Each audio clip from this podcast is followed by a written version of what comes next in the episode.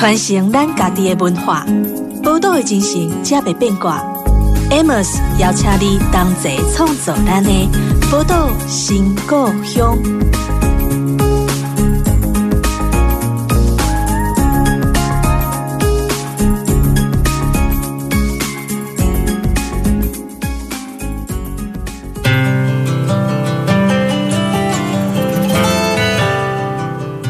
欢迎光临宝岛新故乡，我是 Amos。这个节目呢，在宝岛联播网播出。那你也可以透过 APP 来收听哦。那如果说你习惯是用手机 Podcast 来收听的话，你可以在 Podcast 搜寻宝岛新故乡也可以。那其实我们在呃，我们每个人在台湾吃东西啊，其实我觉得台湾最重要的一种呃食材蛋白质来源，应该就是猪肉了哦。因为其实每次讲到台湾猪肉的时候，就想到。西班牙有有这个伊比利猪啊，然后冲绳有阿古猪啊，哎，你知道吗？其实台湾也有精品的猪肉品牌哦，这就是老牌的营养品公司祥普集团推出的旧好猪，它现在已经几乎已经变成高档餐厅的指定猪肉品牌了。而且这个旧好猪呢，它不只是落实从这个农场到餐桌这个食物链的整合的一个概念哦，而且它还结合这个肉品分切加工，还有农业文创，成立一个新的农场品牌，叫做良作工厂。哦，它可以让访客呢，可以透过玻璃窗就可以观看整个分切的过程，它就是可以打造出一个透明、安全、健康的猪肉供应链了。所以今天我们很开心的，就是邀请这个呃就好猪祥普集团的执行长吴继恒来到我们的节目当中，欢迎继恒。主持人好，听众大家好。哎，继恒，我很好奇哦，就是其实一开始在台湾的这个包括畜产业啊，都比较是惯性农法嘛，都比较传统的那个做法。那我想请教祥普集团是什么时候开始之前就养猪吗？还是说是为了要打造一个全新的猪肉品牌才开始养猪的呢？其实说真的，我们真的进入养猪，也就是这十年内的事情。嗯啊、呃，那也是当初起心动念，就是想要把上游到下游做整合。所以才开始真的进入养猪事业，要不然之前我们都提供养猪户啊，或者是饲料工厂他们专业的营养配方，所以我们都是在上游做这件事、嗯、啊。但是如果想要做一个垂直的整合，那我们还是要一些示范基地啊、嗯，所以我们就开始真正的进入养殖事业。呵，那进入这个养殖事业有抱持什么样的最初的想法，还有它的理念是什么？一开始就有有心要打造一个非常非常高端的一个食材品牌吗？其实一开始在我还没进公司之前，我就伴随他暑假的时候去见学啊，嗯，然后我们去挪威，在将近快十多年前，快二十年前，我们去挪威，那个时候人家就待在打造所谓的这个农食店的整合，从鲑鱼开始，嗯，所以那时候印象非常深刻，因为以前看到鱼也不知道它从哪里养的，更不会知道它在哪里吃什么东西，养在哪里。结果到了这个挪威，看到那个鲑鱼的养殖，就是印象很深刻。我跟我父亲就觉得。真的吃东西，有时候真的吃的不明不白。可是在这边看他们想做的事情，就是真的让消费者或生产端哦连结在一起。因为你知道吗，在菜场逛一逛，你真的不晓得这些菜从哪里来，这鱼从哪里来，对不对？嗯。所以就是这样放在心中很久。然后直到回到台湾啊，二零一七年回台湾，然后伴随我父亲的脚步来进入祥普公司做动物营养保健的事业。在上游耕耘了一段时间的时候，我跟我父亲说：“哎，如果未来的趋势是消费者真的要吃的更好、更安全、更安心。”是不是我们生产者也要开始跟他做一些连接啊？所以才开始想说，哦，养猪这件事情其实或养鱼、养鸡都好，其实中间有一段一个黑盒子哦，是消费者比较不清楚的。嗯啊，所以这一段呢，如何让他清楚明白？然后，even 我们肉品毕竟还要经过屠宰、分切跟加工，能不能让这条链更清晰，是我们当初的想象。所以呃，农场也好，分切厂也好，都希望可以尽量做到溯源，然后清晰。是，那可是，在一开始，我想在接触这个家族事业的时候啊，那你自己对于这个饮食啊，还有这些风土啊，就有特别了解跟爱好吗？其实我也是运气非常好，我说我自己本来就是很爱念生物学，然后后来当然对吃也有一定的喜好哈，嗯，所以这个真的是也是结合兴趣，我必须说我非常的运气好的，嗯哼嗯哼，然后在这个呃所有的那个品牌里面呢、啊，常常会透过一个元素，就是文化。那像如果是就好做的话，我不知道你有没有期待去透过一个呃饮食文化来提高你们的品牌力呢？我在这个二零一三年开始盖工厂到创立这个肉品的时候，嗯，都可以理解一件事情，虽然非常难做，就是但是能推动一个好的农食链，其实除了生产者本身的专业技术以外，嗯，还有一个很重要推手，其实是饮食文化，是它是相辅相成的。所以你去看到欧洲也好，你看日本也好。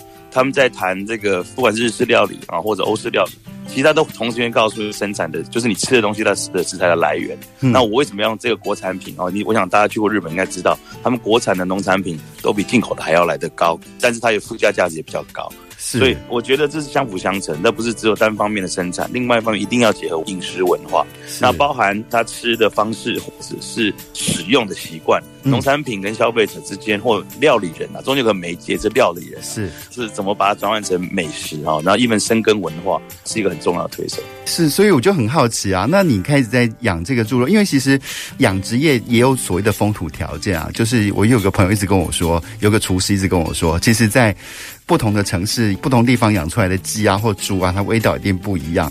我相信你在开始养殖的过程当中，呃，应该有碰到一些挑战。然后你怎么样去把这些呃就好猪它的特殊的这些肉质呢，去跟这些料理人来做连接呢？嗯，我觉得真的这个每天持续在思考的问题，也是每天的挑战哈，就是。第一个，我们当然不是什么料理人，我们只是会吃东西，但不代表是料理人。嗯、那推动一个所谓的风土民情或文化，更自然不是一天两天的事。是。再来就是说，我们要打造什么样的类型的猪肉，去符合那个地方的条件或客户的期待，本身就是另外一个学问。嗯。所以我我第一个着手的还是先从产品的稳定度开始。嗯。嗯，那我那时候找的。我想文化的部分，我还需要一点更多的时间去酝酿。嗯，但我也访查了将近三四年的经验以后，得到一个结论，就是我可不可以先把最基础的那个美味先定义清楚？是 OK。所以那再来去谈衍生性的，去为了不同的，不管是两种风土啊，一种是养殖的啊，随着啊，不管您讲的什么样的区域吃什么样的饲料，嗯啊，来结合产生不同的特色，嗯，或者是什么样的料理啊，你是中式料理，even 你可以讲说我是客家料理。那我们在追求的是油脂跟肥肉的比例又是什么？我觉得这是一个我要持续精进的地方。但我回到原点，就是总要有一个开始。嗯，啊，所以我那时候花了差不多三年到四年时间去了解消费市场。我们得一个结论就是，台湾人很喜欢台湾猪肉，一般国外访客都很喜欢台湾猪肉。是，那喜欢它什么东西呢？很多人说啊，风味啊什么的。但最终有一个最大的共通点，就是我爱讲叫 hand 啦，对，就是有那个一个。所谓的猪肉的异味哈，如果你问那个很多的消费者，当然有不同的想法，但有一件事情他们都很难去妥协接受的，就是一个猪肉独特的一个可能过去不好的经验，就是 ham 对，好，那这个其实我也没有办法中文化这件事，我就把它俗称叫猪肉的异味哈。这个猪肉异味是很多消费者都有共通不能接受的地方。我是从这个角度开始切入，我如何可以养出一个相对没有异味的好猪肉？OK。所以这是我的得到的第一步结论。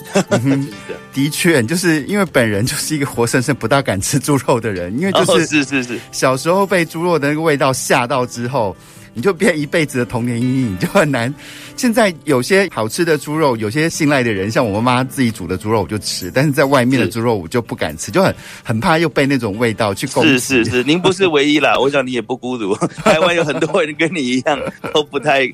可能有些过往的经验啊，说造成一些，嗯、反正我还有这么多肉可以选，我干嘛一定要吃猪肉？然后就可能在某些时段吃到一个他不是那么喜欢的味道，从此就放弃它了。确实很多，是确实很多。但是我也吃到那个好吃的猪肉，就让人家会，就是有时候吃到的那个猪肉的味道，却让人家哎，怎么跟我过往吃的猪肉？味道是不一样的。那我不知道，那你在你在做这样的试验的过程当中啊，有做哪些努力？就是到底要怎么样养出没有那个 ham 耶这个猪肉？所以我们就是说，我才从当我们锁定这件事情之后，花了三四年去了解消费者跟通路上面的一个。嗯共通的问题点啊，嗯、我想说，我还没办法谈到什么风土民情，我先谈就是先把猪肉让越多人喜欢越好嘛。嗯、我们先把这个基础先打好，那就开始，我们就跟团队就来研究，到底这个异味是从何而来？嗯，那有什么因子会影响它？嗯，我们才得出一些结论，其实它不是那么单一的状况。嗯哼，因为我们讲 ham 或讲异味，它其实是一个统称。嗯，当然。我们了解之后，其实从它的养殖的状况，我举个例，嗯，最大的问题在，尤其是进口猪肉，很多人都觉得不喜欢，除了它是冷冻肉啊，然后退冰啊就不好啊等等，对，就是还有一个就很担心有异味嘛，人家都讲说国外猪肉黑，对。其实有一部分是来自因为这个阉割的关系，对就是说雄性荷尔蒙啊，嗯。啊，它如果在呃没有适当的处理的话。啊，它会造成这个异味，那这是一个很重要的来源。嗯，所以我们在台湾基本上都是采小猪就会阉割的动作，降低这个，就像阉猪、阉鸡一样，降低这个雄性荷尔蒙的干扰。嗯，那这是一个呃很重要的一环。那欧美有时候会走所谓的人道饲养，对，或者某种程度他们也接受这个异味。嗯、像我很多外国朋友来台湾吃我们猪肉，就很好吃，哥以为是火鸡肉，你知道吗？所以 因为对他们来讲，猪肉已经有一个那个味道，对他来讲那就是猪肉。可对我们来讲，那就不是猪肉，因为台湾或亚洲，嗯，大部分都是采取阉割的。嗯、OK，所以这是一个很大的部分。那我们在 SOP 的流程上面、管控上面就要确实执行。嗯、那我跟一般坊间比较不一样的，就是我们相对的在非常 early stage，就是在三天到五天内就会做这个动作。嗯，那也是有原因的哦。也就是说，小公猪在比较小的时候，如果做这样的一个处理的话，伤口不会受伤，不会。嗯啊，比较不会发炎，然后它也不会在未来成长上面受到荷尔蒙的干扰，这个都是其实在动物福利方面后来有放宽，嗯，啊，就是说，如果说特殊的风土，我讲风土嘛，这也是风土，嗯、是。因为欧美人士其实反而是接受的，嗯，但是因为他从小吃到大就这个味道嘛，对，那就像我们臭豆腐都说香的一样，对对，那这个，但是如果抬到亚洲，那台湾的风土我们是不太喜欢，那能不能接一部分的动物福利？就是说，能让它减少这些疼痛，那这就是我们在做的事情。嗯、那当然，后面还有包含饲料的配方，对，也会影响到味道。对，因为我们有访问过那个红玉鸡的那经理，他也说他们在试验给鸡吃什么才能让鸡的肉质更美味的时候，他们去做了很多的很多的测试，最后发觉给他们吃日月潭的那个附近产的台茶十八号那个红玉红茶，吃起来鸡肉特别好吃。是是是，那所以你可以给我们稍微透露一点点小秘方，哎，你到底是给就好猪到底吃什么？那让.啊让它的那个味道会特别好。我们饲料，因为它我想那个像刚刚那个您的案例哈，它是已经在结了，也是另外一种风土了哈，它用在地的一些农作物去改变那个肉质的品质和风味，啊，这个也是有的。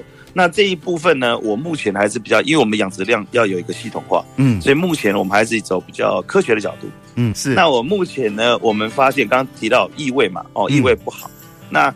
异味不好的话，我们在饲料配方上面呢，其实有要做两件事情来确保它没有异味。嗯，刚刚提到有一个，除了是那个阉割以外，另外就是台湾人喜欢的肉质啊，嗯、那个风味喜欢偏清淡、清甜的。对对，OK。所以也就是说，我们在不管用动物性蛋白质，就是你的饲料里面有加动物性蛋白质的或全素的配方，其实都会展现出不同的效果。OK，、嗯、那我们发现，我们目前用的全素配方相对。肉质上，它的这个所谓的清甜程度会比较好，比较稳定，嗯哼，比较稳定。但是相对它的肉色就会比较偏白一点点，是。哦，但是我们考量是风味的话，我们选择目前我们这个系列就好猪的系列都是全素配方。哦，全素配方，所以猪是吃素的，对对，对，全素配方。那因为我们在谈到另外就是异味的来源，就是说饲料会影响嘛。嗯，那另外一个就是说，它的后面的保鲜跟保持，这个温度跑掉啦，如果那个油耗味跑出来，也会有异味，对不对？嗯嗯。嗯，所以我们在我们的饲料里面添加大量的抗氧化物质。嗯，好，其中最多的就是维生素 E。哦，对，维生素 E 是一个我想众所皆知的一个有效的抗氧化物质。是啊，那用在猪只身上呢，基本的使用是健康，在更高的量剂量下面，它会让肉跟油脂的保水性跟降低那个所谓的氧化程啊，所以当你买到的时候，你也比较相对的哦，比较维持那个弹性跟那个风味。所以一方面在饲料配方的调整，还有营养配方的调整，都可以降低这个异味产生跟提升它的美味度。是没错，呃，我们实在很难想象，就是从那个呃给猪吃的东西，然后到那个呃去做各式各样的测试哦，就要花那么多力气才能造就出一个我们大家都很喜欢的、很喜爱吃的猪肉啊。那不过我们谈到这里，先稍微休息一下，稍后再回到我们节目当中，继续来跟季恒来聊聊。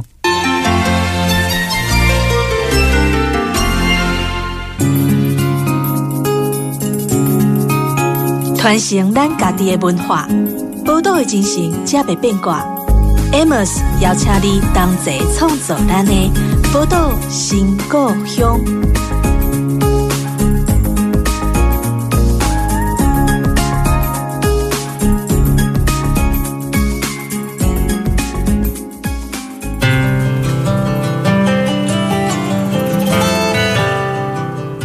欢迎回到宝岛新故乡，我是 Amos。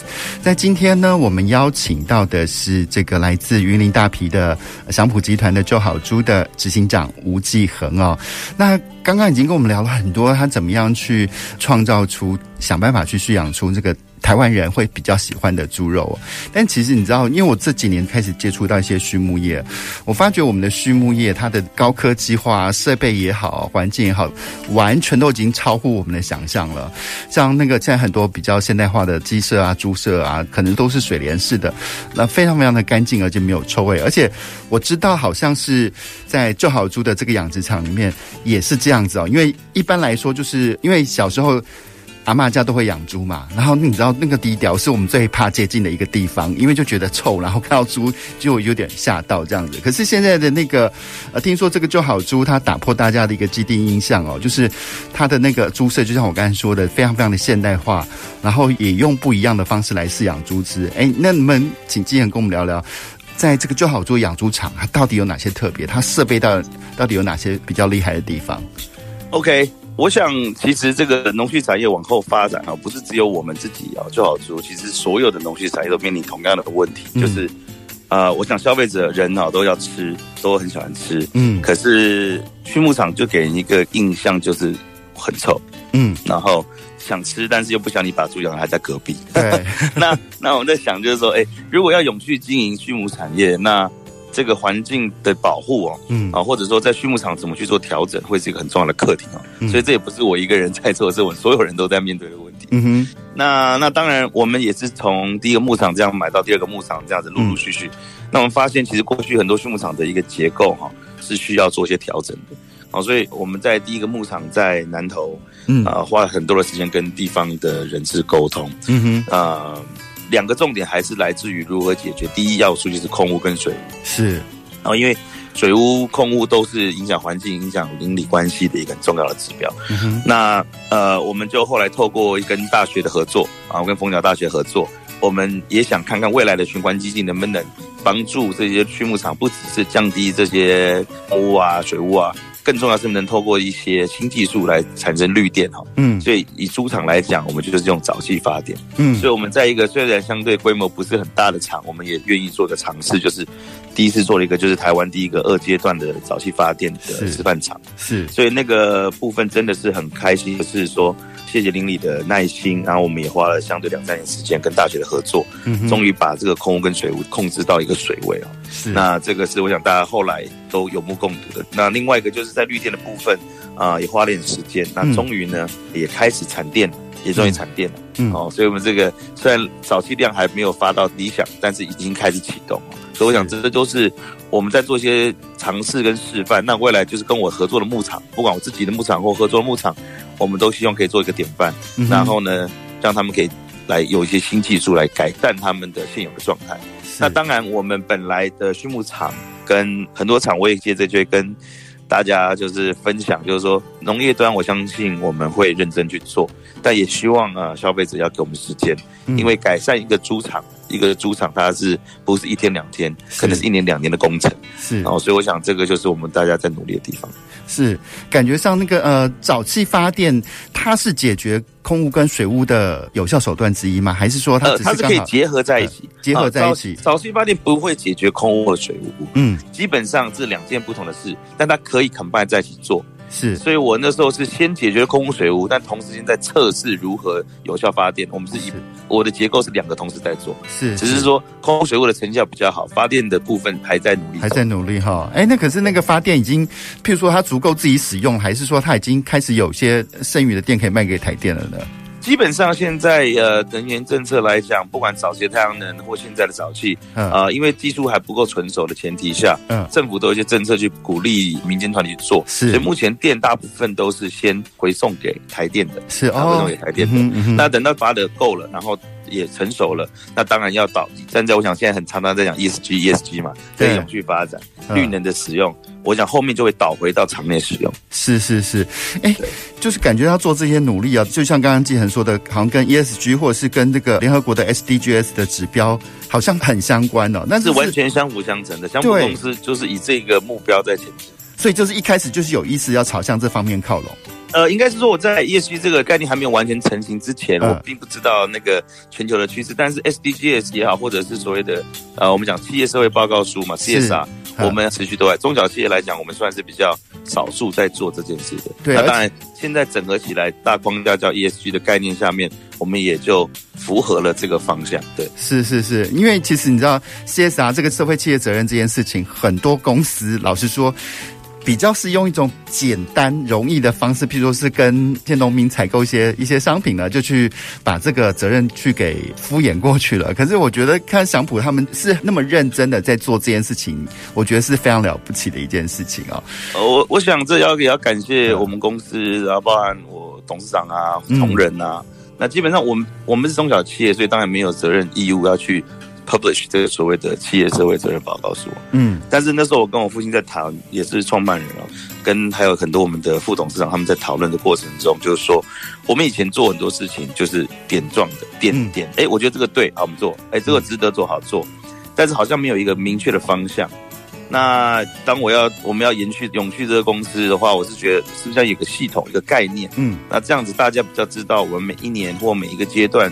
到底要注入在资源放在哪一块，对我们而言是有帮助的地方，嗯、所以才开始透过撰写 CSR 报告书来收敛我们要做的事情。是，所以我不敢说我们做的多了不起哦，但至少我们开始意识到这是一个。不是只是起心动念好以外，就是怎么有效持续会是一个关键。对对对，没错。而且是我觉得，如果说每个企业哦都能够把这个所谓的 CSR 用在真正比较实质的地方哦，我觉得呢，其实企业是帮助台湾做一些生活状况改善的一个很大很强大的一个动能啊、哦。嗯。不过我们再、嗯嗯嗯、再回到像我比较好奇的是，像因为季恒有谈到嘛，就是你们可能是在就好住的这个品牌的那个蓄养的过程当中，其实有所谓的人道饲养嘛。好，所以听说九好猪它从那个怀孕的母猪啊、小猪啊，甚至要分娩的母猪，都是安排在不同的空间。可不可以跟我们的听众解释一下，人道 人道饲养是怎么样落实在这个养猪的一个过程当中啊？我先跟主持人报告一下啊，嗯、就是说我们在讲人道饲养的时候，它还是那个我在做的事情，我自己落实是做 model，好，但是我们真的要推动的还是一个全体性的。好，但是如果说你没有办法把第一个项目先把它做出来，有个样板。你很难去有效沟通跟推动，是啊，所以我们我现在都是说我们是在推动啊，推动人道饲养的这个方向。嗯，哦，那就好猪，因为我本来就起心动念是希望不是只是想补养猪，其实我反而不是这样。嗯，我是希望透过一个系统，让我们本来就很认真养猪的伙伴有一个机会一起来共创一个品牌。哦，因为啊，有些人可以自己做品牌，有些人。不见得想要自己做品牌，那可不可以一起来做？好，所以这些规范跟典范都是我们现在在奠定的基础。那当然，我必须从我自己自身开始，然后来影响他们。所以我们就有一个示范牧场，我刚刚提过在南投。嗯，那它这个厂当然是有认证。那我们讲人道饲养，其实还是源自于比较欧洲系的一个概念啊。对对。那简单讲就是说，人道饲养，你就用顾名思义，就把它当成自己的宠物跟家人哦来想，你怎么让它更接近动物原本应有的。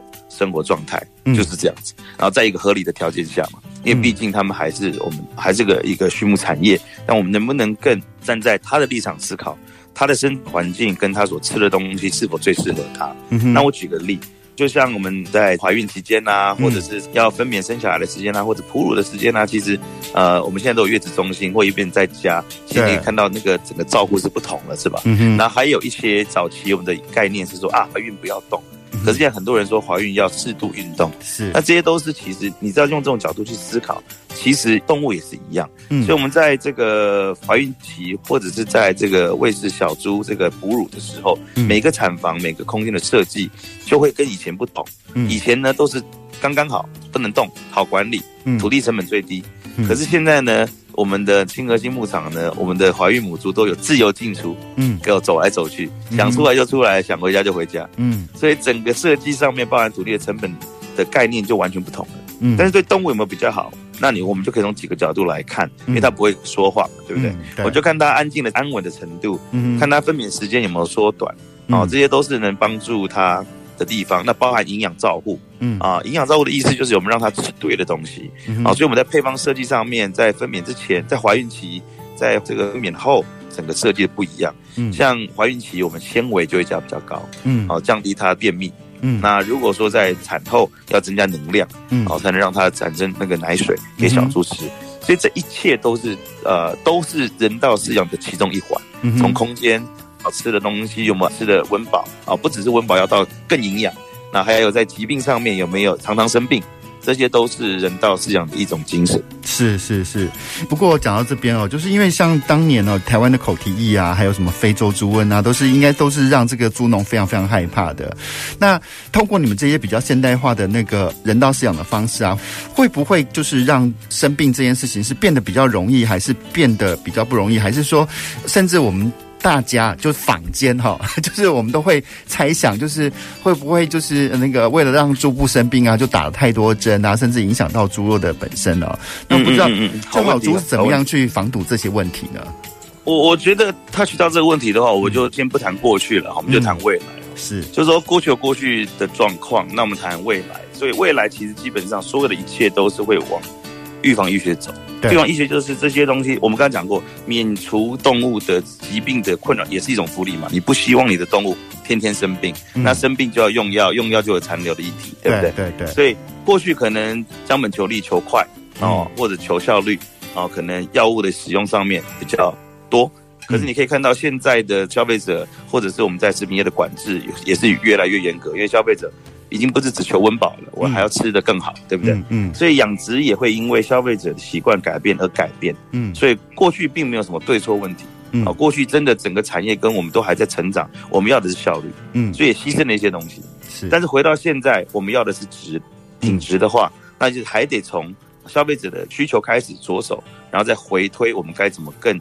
有效的让这些动物免于疾病，所以就可以降低用药，嗯、逻辑会是这个方向走。是，所以说我们在营养照顾上面要更好，因为你越健康，我想小朋友也是一样，人也是一样，你越健康，你的抗病力、抵抗力就越强。嗯，包含呃，我们现在常讲打针打针，可是很多人都误解，我这边要说明，其实打那些针是必要的，嗯哼，那是叫疫苗。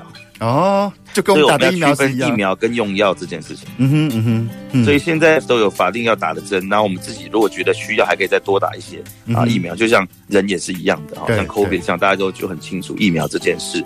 那其实疫苗某种程度在动物这边来讲是必要的。所以如何搭配好的疫苗计划，然后包括好的那个猪场的建设，让以前人呐串门子进进出出，为了现在你看以前口蹄疫，那现在有非洲猪瘟，对，那未来可能还有很多不同的疾病。对，所以现在你可以看到农畜牧场的的人流、物流跟车流都被严严谨的控管，是，所以像以前早期这种串门子的样子已经没有了。现在猪场是不会让人家进去的，是 OK，因为我们都会把疾病带进去，对，所以这一切只是为了一件事情，就是让它免于疾病。是，因为我真的也到过一个养鸡场，然后到这个养鸡场里面呢，是要经过一个长长人哦，也要经过一个长长的消毒隧道，去把你是的。你就就很惊讶，说：“哎，怎么会现在都做到那么的严格？”可是后来想想，其实包括农产品的安全问题，包括畜养业的安全问题，其实才是关乎我们一般人可以在生活中是不是能够活得安心一个最基本的关键。因为其实吃喝拉撒，因为人每天都要吃啊，对，每天都要吃，每天都在吃，对对啊。现在基本上两件事情嘛，吃一定要的，这个手机一定要打的，这个手机一定要吃，睡觉都可以免的。可以，我想这个开个玩笑，但我想吃实在重要。嗯，那只是说我们真的有花多少时间去了解我们放进肚子的东西。嗯，那因为我刚刚提到，不管你刚刚讲人道的这个推广，或者是消费者的意识抬头，要求更好的农产品，这些都是很重要的一个推手，让我们农畜业者比较清楚知道消费者要什么。嗯，那同时间。当然，有些东西可能偏早，例如说动物福利在亚洲，尤其台湾，民调来讲，并不是主流。对，好，那包含这个畜舍啦，或者用药的习惯啦，建立等等，这些都在台湾消费者的部分，还是以安全性为优先考量。嗯，哦，但是你说我刚刚提到啊，ESG 啊，或者是啊人道，像我是台湾第一家拿到碳足迹认证的标签的猪肉，哇，那这些都是我们在奠定一些未来的基础。啊，但是实际上我也必须坦白说，在台湾目前这些还不是消费者那么 care 的东西，嗯、所以相对他愿意付出的代价啊，也就没有那么高。这也是持续在沟通的地方。对，没错，就是其实很多消费者，然后就是表面上让着我要吃的安全、吃得好，可殊不知有些成本反而是要建立这个安全的吃的环境很重要的一件事情哦。那不过这也就会聊到说，哎，就好猪它为了打造这样的一个品牌，这样一个精品猪肉的时候，它花了多少精力？而且你看，除了花了精力之外，你就知道要花很多钱嘛。不过呢，嗯、下一段节目当中再来继续跟我们的听众朋友分享。我们稍好的稍微休息一下，稍后再回来。好，谢谢。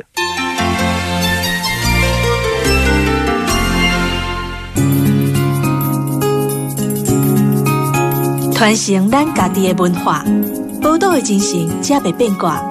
Amos 邀请你同齐创造咱的宝岛新故乡。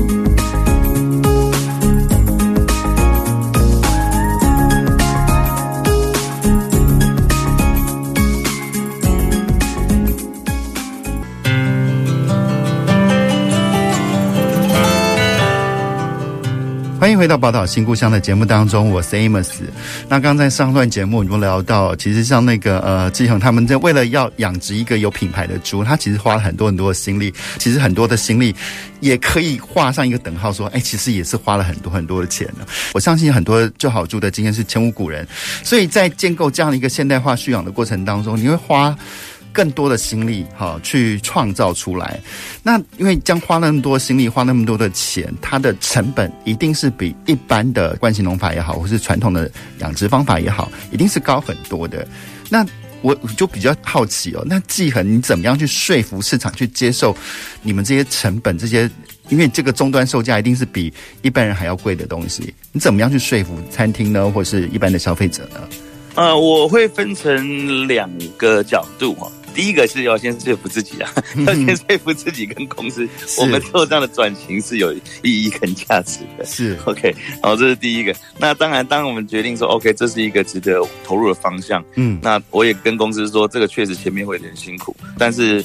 呃，为了整体畜牧业跟农业发展，毕竟我们就是个畜牧农业的公司，嗯，要台湾人或来台湾人愿意吃台湾农产品，我们才有存在的价值。是，要不然来台湾不吃台湾农产品，台湾人不吃台湾农产品，我这些营养保健品要提供给谁？啊、我这些畜牧业者何去何从？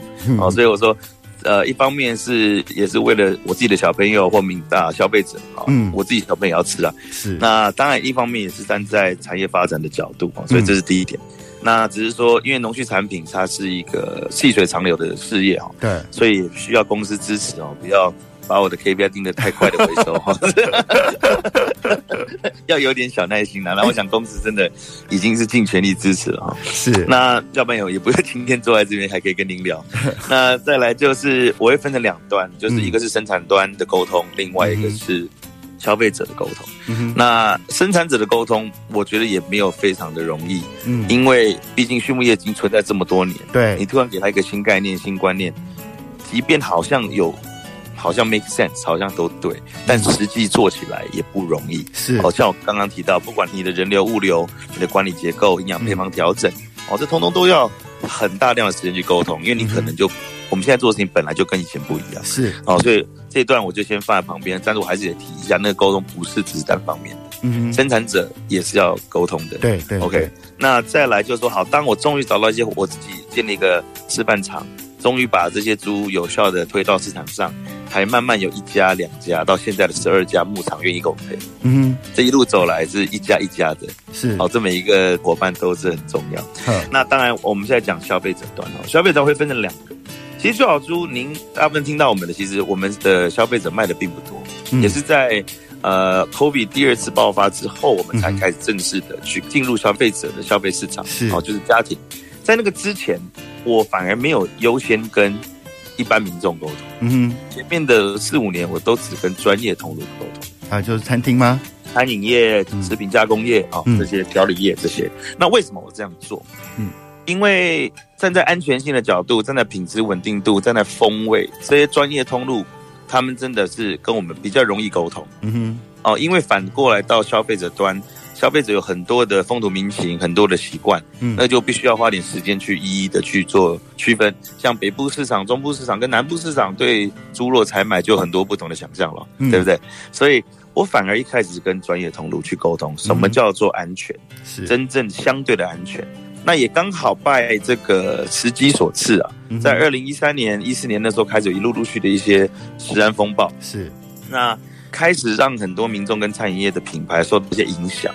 那我们追根究底去看，我发现其实餐饮业也蛮可怜的，就是他们并不是没有做，我不敢说所有人，但其实很多人都有在做这些原物料的抽样管理。是，可是如果来源太复杂，他再怎么抽样，其实都可能有风险。嗯。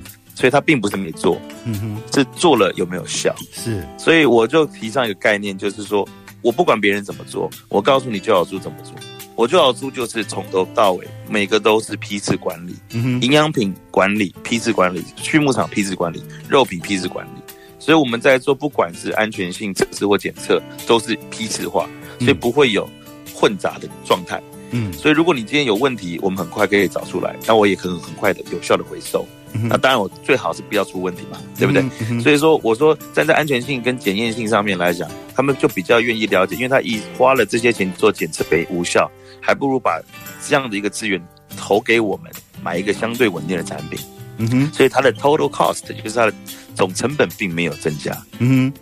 因为它只是从左边多了一点钱，因为不好意思，我的东西真的是比较贵一点点。嗯哼，但是它也在检验费用上面可以少一点点。对，而且甚至还有很多，因为品质控管的好，它也可以减少很多耗损的问题。对，那再来就是提到好吃是基本盘嘛。嗯，如果这些专业主厨不用，那也不用谈安全的，因为。就不好吃了，嗯、就卖不出去了哦。所以第一个当然还是我刚刚回到我的原点，就是如何确保我的风味跟我的规格是让餐饮业可以觉得相对稳定，也是解决他们的痛点。因为不要忘记，猪是活的，是大大小小同一个兄弟姐妹都会长得不一样。对对对对。所以我们如何让它的这个稳定度可以提高，是我这六年一直努力在做的地方。嗯、那当这件事情达到一个水准之后，再来就是让呃经营管理层了解，就是说，哎，我们在这个安全性上面。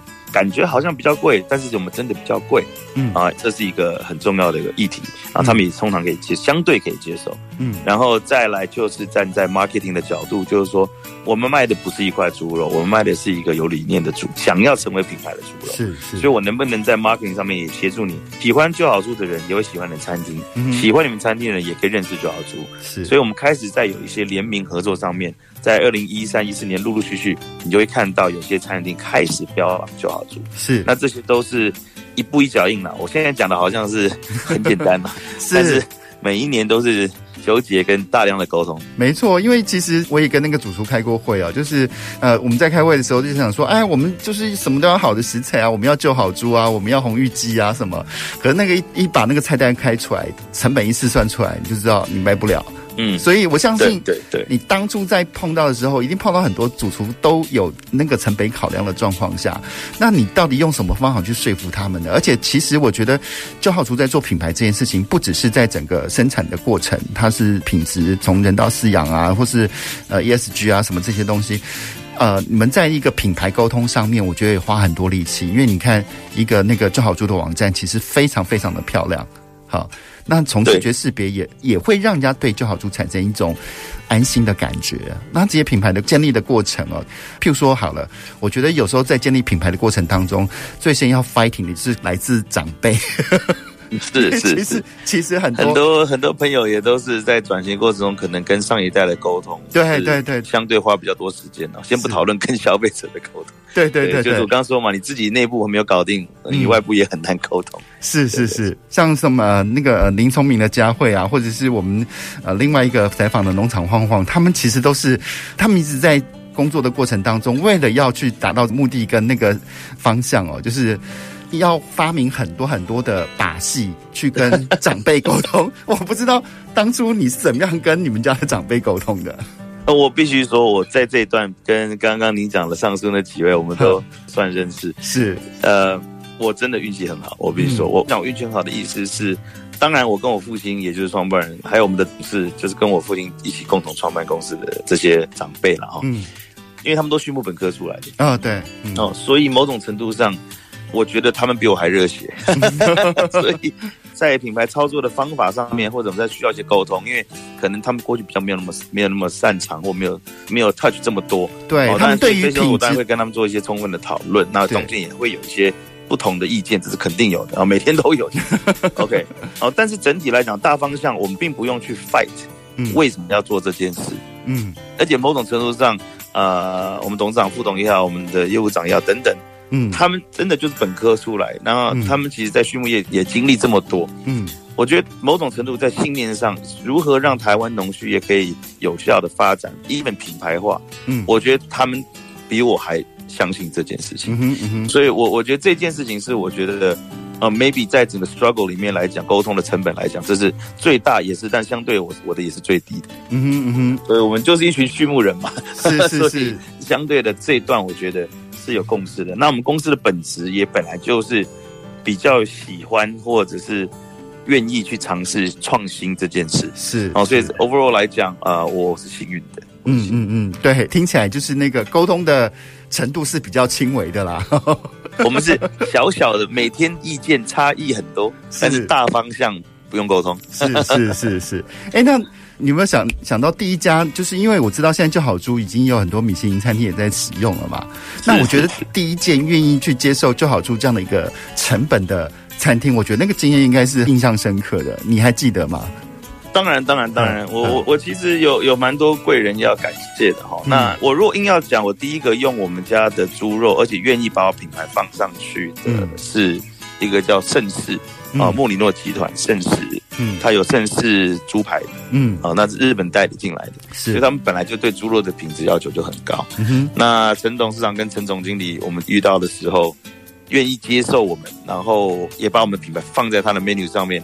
我是很感动，嗯哼，好，那当然有一部分是来自于他们本来就对这件事情很关注，那它又是日本代理的品牌，嗯，所以希望追求日本的原汁原味，所以在烹调上面的那个生熟度的拿捏就很谨慎，是，那一定要有一个好的品质的猪肉才能去确保它的烹调是安全的，是，哦，所以我想很多人都知道那个猪肉好像都一定要吃的好像很熟很熟才可以，嗯哼，嗯哼，但实际上如果说原料控管好，然后如果你的温度控制对。那其实我们现在在日本，如果你看到炸猪排，基本上都是炸到粉色不带血，是，那才是标准。嗯哼。可是我们一般台湾消费者看到粉红色会害怕，对，都觉得没有熟，没有熟，对。哦，因为我们过去也是因为很多条件，所以会觉得生菌数啊等等，嗯啊太高，那也确实要去注意。可是像在日本，如果你们有机会去看一些。专业的炸猪排专门店的话，嗯，肉基本上一定是粉色的，是是没错，粉色的，所以那个温度的拿捏要非常的精准，嗯、那肉质本身也要非常的干净，嗯哼，然后才有办法这样做。所以我很感谢陈董事长跟总经理的一个支持。那第一个大型连锁体系啊，愿意用我们的品牌的就是金色山脉。哦，金色山脉其实台湾很多点哦。对，那它是台湾精酿啤酒的一个很重要的代表。嗯，那最近其实，在德国又得奖，是我觉得把台湾蜂蜜啤酒带去全世界，我非常的敬佩哈。嗯，那他们算是第一个就是大型连锁型的，啊，这个餐厅愿意用的品牌，因为他们的执行长叶执行长昆登。呃，很支持台湾农产品啊。他第一个本身就是用台湾农产品酿酒，嗯，又是台湾的精酿品牌，所以他的餐厅也希望呢，尽可能用台湾的食材。那个时候真的品牌根本说不上是品牌，就是一个我们想做品牌，但是别人根本看我们就是一一块猪肉，所以论斤论两，对不对？这个哪里都不对啊，但是。前期有有人愿意出来说，我可以接受，我也愿意帮你放。嗯、我觉得这不管这是多或少，这是一种感动，而且持续到今天。是是是，没错没错。哦，不过我刚刚听那个季恒讲那么多，就觉得真的是在这个成就这个品牌上，真的花很多力气哦。那不过未来呢？未来就好猪还会有什么样的梦想，或是还有什么想做的事情要去执行或实践的呢？嗯，我讲台湾很多的很棒的餐饮主厨，嗯、或者他们愿意给我们机会。其中有一个我觉得特别印象深刻的，反、有另外一个是台湾若走出去国际，我想还有一段路要走。是，那我想说，一定要走出去才叫做才能代表台湾嘛？嗯、还是说，如果消费者不管从哪一个世界各地哪里来，嗯啊，来台湾吃台湾的在地的农产品，是不是也是一种？表扬台湾农产品优质的地方，你要对对对对，那就是让让世界走进台湾，而且看见台湾啊。对，我走出去，目前不会没有那么快，但如果让人家走进来看到台湾的好，可以带回去有印象，我觉得也是一种开始嘛。所以那时候有一个餐厅，常说是巴菲特最喜欢去的牛排馆，在台湾开幕的时候，他们的整个国外团队来我们工厂，是他们的牛排当然是最出名，但是他的战斧猪排啊，就是选用我们的。是，所以当被外国人，但不是说哦外国人怎么样，就是说。我们就是一个平等看待。今天台湾人愿意用我们的，我们非常开心。嗯，所以但相对的，你国外团队、国外品牌来台湾也愿意用我们的哦。不管你从日本的品牌来，或者是美国品牌来，愿意用台湾的，这也都是一种我觉得是一种对畜牧业的一种肯定啊。是是没错。那当然，您刚刚问的问题说，我还有没有什么些计划？嗯，当然，站在猪肉的部分。啊、呃，我们现在开始进入到消费市场端了。嗯、那因为 COVID 的关系，让很多消费者改变一些采买的习惯。对，没错。所以开始愿意接受一些非传统式的一些的采购。嗯，啊，所以就会看到一些哎品牌肉的差异性，哎方便性，哎越来越能接受。那这是一方面。我在二零二三年往后走下去，我会推动更多在消费者端的连接，嗯，那这是一部分。嗯、那另外一个就是我们同时间也在进行的，就是另外一个系列的猪肉品牌的酝酿。嗯哼，呃，另外一个系列啊、哦，那就好猪还是就好猪，但是我们会有一些不同的系列，更结合一些特殊风味跟饲养的方式。是，然后一个是就好猪是讲求稳定，对，干净。那下一个部分可能会讲究连接在地，跟比较强调风味，听起来很令人期待耶！哈，对，如果说能够有一个像什么呃帕修斯基，是不是？如果我们 帕修斯那个超级厉害。如果说我们也有一个跟那个帕修斯基一样驰名的台湾的猪，我觉得世界不用。把这些东西品牌推到世界去了，人家世界听到说台湾有那么好的猪肉，都会自己跑到台湾来吃了。是啊，如果可以做到这样，当然是最好。那当然，最后面往后走，要结合风土的话，还得要有另外一个不是养殖端的东西。嗯，那是我现在比较没有能力做，但是。持续在找寻机会的，就是要做出一个可以凸显我们差异性的调理食品。是，因为你可以看得到伊比利猪最有名的，其实不是它的生肉，嗯，反而是它的火腿。是，没错。今天非常非常谢谢基恒来到我们节目当中，跟我们聊那么多。我们实在是很难想象，从一个品牌猪肉的一个成就的过程当中，要花那么多的力气啊。那非常非常感谢基恒。谢谢。那我想我们也不是唯一啦，嗯，我想台湾有很多的人也在做这样的事情。重点就是如何让消费者吃安心安全以外，也可以让畜牧业的。品质可以拉高，我想我们只是参与其中。我们所以我觉得整体来讲也是意识到台湾是在进步的，因为只有愿意吃，花时间在生活上，就表示我们已经过了吃饱的一个阶段，是没错，可能已经到一个相对来看我们吃的东西对我们身体、对环境是不是有影响的时候。是，我觉得这也是一种进步的象征吧。我想，没错，没错，非常非常谢谢季恒今天来到我们节目当中。我们下礼拜同一时间空中再见喽，拜拜。好，谢谢，谢谢，拜拜。拜拜。本节目由文化部影视及流行音乐产业局补助直播。宝岛新故乡，精彩内容在 Spotify、Google Podcasts、Apple Podcasts 都可以点阅收听哦。精彩节目不错过，及时收听不受限制，赶快下载宝岛联播网 APP 线上收听。